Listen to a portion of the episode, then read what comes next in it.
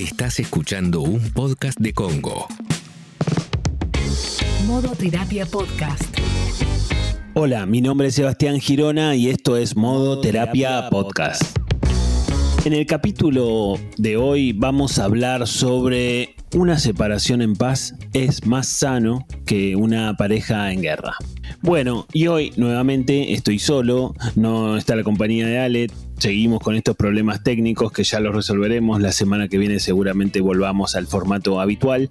Pero antes de, avanzar con el capítulo, quería, si estás escuchando esto por Spotify, eh, pone pausa y te invito a que nos sigas. Nos haces un favor siguiéndonos y siguiendo modo terapia. Tenés ahí para calificar, tenés estrellitas ahí, así que también nos sirve que nos des tu opinión para ver, porque entendemos que ahí sí, ahí vamos a entender si, si modo terapia te sirve, te suma, te agrega, te, te, resta o lo que sea que te pase con modoterapia, por lo menos a nivel de, estrellas.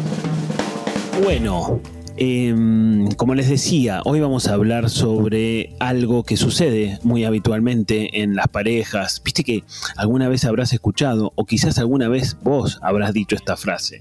No, no me separo porque los chicos todavía son muy chicos, viste, entonces no, prefiero que, los chicos sean un poco más grandes y después yo me separo. Yo ya sé que me tengo que separar, sea, la relación está mal, discutimos un montón, todo, pero la verdad que los chicos son la prioridad y entonces, bueno, estas cosas circulan, no sé, las habrás escuchado, o como te decía antes, o las dijiste, de algún lado te, te pueden resonar.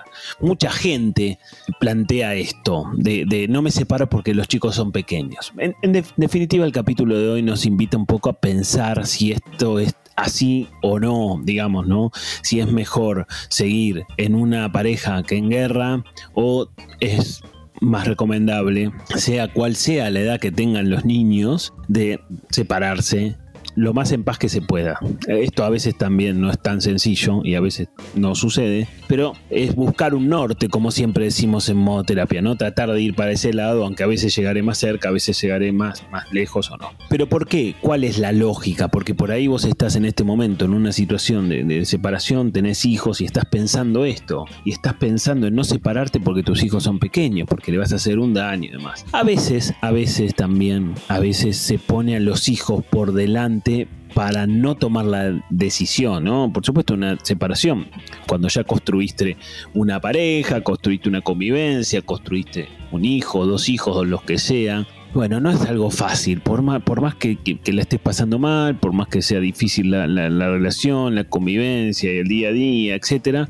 Bueno, eh, separarse es complejo, es un proceso traumático, implica muchas consecuencias para, para las dos partes, para los niños también. Bueno, entonces muchas veces esta frase de no me separo porque los chicos son chicos, eh, de alguna manera esconde una dificultad del que tiene que tomar la decisión, o en todo caso del que tiene la decisión tomada pero no la ejecuta.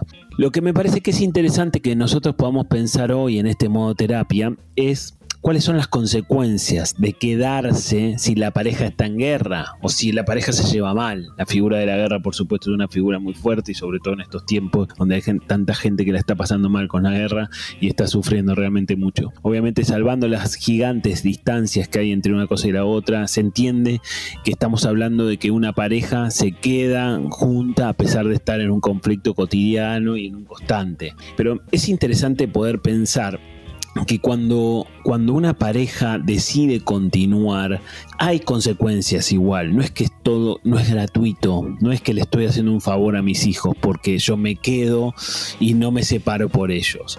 De hecho, los adultos, los adultos que, que viven en una relación de constante conflicto y de idas y vueltas y incertidumbres y de montaña rusa emocional y todas estas cosas, tienen mayores niveles de estrés físico y emocional o sea, esto no es gratuito, no es gratuito. Pelearse todos los días o pelearse dos o tres veces por semana o no hablarse dentro de la misma casa durante semanas o durante meses. No es gratuito, tiene eh, consecuencias en nuestra salud. A partir de, este estrés físico y emocional tenemos mayores riesgos de contraer alguna enfermedad, de, enfermedad, de enfermarnos de algo, porque el estrés, digamos, estar expuestos a, estrés constante eh, nos genera una inhibición del sistema inmunológico, o sea, nos debilitamos en definitiva. Cuando tenemos un estrés físico y emocional que dura mucho tiempo y de alguna manera se empieza bueno, tenemos estos, estas consecuencias en el cuerpo, estas consecuencias biológicas. Y a partir también de esto, también aparecen riesgos, o, mayor cantidad de riesgos en todo caso, de contraer alguna depresión o ansiedad o de generar violencia dentro del vínculo y demás.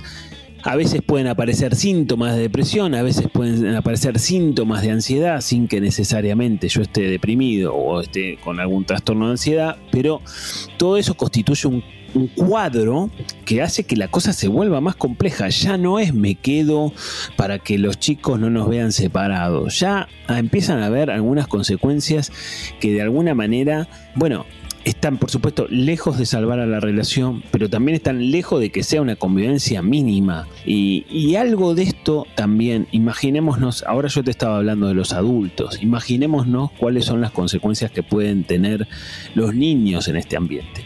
A la vuelta de modoterapia seguimos con eso.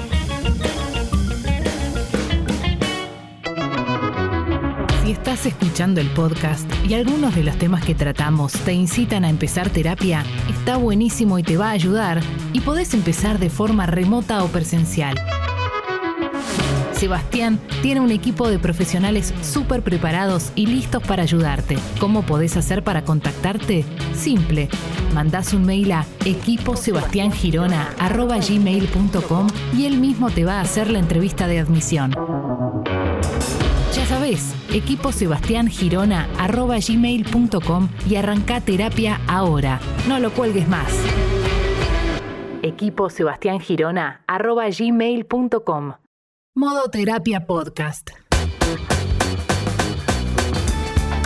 Seguimos en modo terapia podcast y seguimos hablando de, bueno, en definitiva, de una separación cuando hay hijos y de aquellas personas que dicen que no se separan porque tienen hijos chiquitos y seguimos hablando de que por supuesto es preferible una separación en paz que una pareja en guerra y seguimos pensando cuáles son las consecuencias, ¿no? Porque si bien a veces se piensa que se les hace un favor a los hijos no separándose para que, sus padres sigan juntos bajo el mismo techo y en la misma casa, etcétera, etcétera, pero también que los padres no, los padres enseñamos muchas cosas, enseñamos hablando y enseñamos quizás más haciendo, más allá de lo que digamos. Entonces yo le voy a estar enseñando a mis hijos que una pareja es eso, que una pareja es conflicto constante, que una pareja es una, una situación en donde ninguno de los dos puede salir, aunque desde afuera parecería que a los dos les vendría muy bien salir. Yo les estoy marcando esa referencia de pareja, porque todos tenemos la, referencia de la pareja de nuestros padres, estén juntos o estén separados, todos entendemos a partir de ahí que es una relación de amor entre un hombre y una mujer, o un hombre y un hombre, o una mujer y una mujer, lo que sea, la figura que sea. Pero es interesante poder pensar cómo podemos o qué, cuáles pueden ser las consecuencias que pueden tener los niños también a la hora de convivir en un clima tan hostil, en donde hay peleas constantes y en donde hay una hostilidad fuerte. Por más que los padres traten de no discutir delante de los hijos, hay veces hay cosas que se perciben, más allá de que no haya muchas discusiones, quizás hay muchos silencios, quizás hay muchas hostilidades silenciosas, pero hostilidades al fin, o quizás eh, lisa y llanamente hay conflictos a cielo abierto, ¿no? Todos los días, en cualquier momento, independientemente de quién esté y quién no esté. Entonces, si yo te decía hace un rato que esto trae consecuencias para los adultos, imaginémonos que trae más consecuencias para los niños todavía. Entonces en ellos se pueden presentar mayores niveles de estrés, van a ser niños que van a estar más estresados que, otros, van a estar más, más complicados en ese sentido. Em, de alguna manera también van a, van a empezar a, o pueden llegar a tener... Em, eh, bajo rendimiento en el colegio, les puede empezar a ir mal en el colegio. No, no, no es loco lo que estoy diciendo, porque están estresados, porque tienen un conflicto constante, porque no solamente tienen que empezar en el colegio, sino que piensan también qué cosas pasan en la casa. Puede haber malas, malas calificaciones, obviamente. Esto puede llevar al fracaso escolar de, de un hijo en colegio. ¿No? Y si le empieza a ir mal y, te suena algo de esto que te estoy diciendo, probablemente algo de esto esté pasando. Puede haber también a veces problemas de comportamiento. Los chicos expresan las cosas como pueden y como les salen y con las herramientas que poseen. Y a partir de ahí a veces el mal comportamiento es como una señal de que el niño está, la está pasando mal en la casa o, en la casa hay un conflicto constante o hay hostilidades o la situación es muy compleja y demás. Y a partir de eso también a veces, a veces pueden presentar cierto, eh, cierto riesgo de que los, de los que los compañeros lo rechacen, ¿no? Si tiene mal comportamiento, si le va mal en el colegio. No digo que pase siempre, la amistad no pasa por ahí, pero estamos hablando de niños que tienen menos herramientas y entonces, en ese sentido, los niños pueden ser crueles a veces y, y desde ese punto de vista también puede suceder. Obviamente que también podemos eh, o pueden llegar a aparecer síntomas depresivos y síntomas de ansiedad, porque los niños también pueden parecer estas cosas y son más vulnerables en definitiva que, los adultos, tienen menos herramientas, tienen menos, menos protección frente a las cosas que pasan. Todo esto hace que nosotros repensemos un poco esta lógica de no, me quedo porque mis hijos son chicos, yo ya sé que mi pareja está destruida, mi pareja no sirve para nada porque fracasamos en la relación y no es la pareja que quiero y todo, pero bueno, me quedo, me quedo unos años porque cuando sean más grandes no lo van a sufrir tanto. Bueno, la verdad que no, no, no, no, no funciona de esa manera, funciona de toda esta otra forma. Yo creo que, como decíamos antes, es una decisión difícil de tomar, pero si lo pensamos desde este punto de vista, desde el sufrimiento que pueden tener nuestros hijos y que también podemos tener los adultos, la cosa cambia. La cosa cambia y me parece que es interesante poder pensarlo un poco desde ese lugar, poder desarrollar nuestra capacidad de aceptación, ¿no? Aceptar siempre implica un duelo, como hemos dicho muchas veces en modo terapia, y a partir de ahí poder tratar de construir una separación lo más en paz que se pueda, ¿no?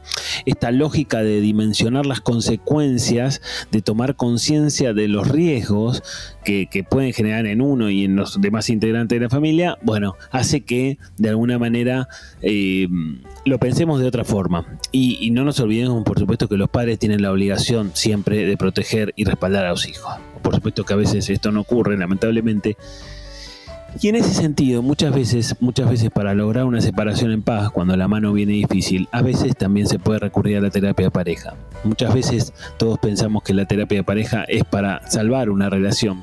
Eso depende, depende, porque hay parejas que van a, seguir y algunas van a terminar y se dan cuenta en el consultorio, y eso es una situación compleja, pero muchas veces se puede tratar de establecer una terapia de pareja para generar una separación civilizada, sobre todo cuando hay niños de por medio. Y entonces eh, ahí toma una dimensión mucho más importante poder generar una separación sana, una separación adulta para que los hijos sufran la menor cantidad posible frente a, frente a eso que inevitablemente y por varios factores está pasando y ya no se puede revertir en todo caso.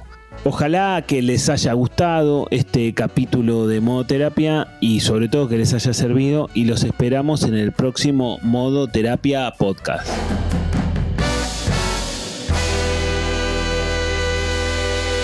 Modo Terapia Podcast.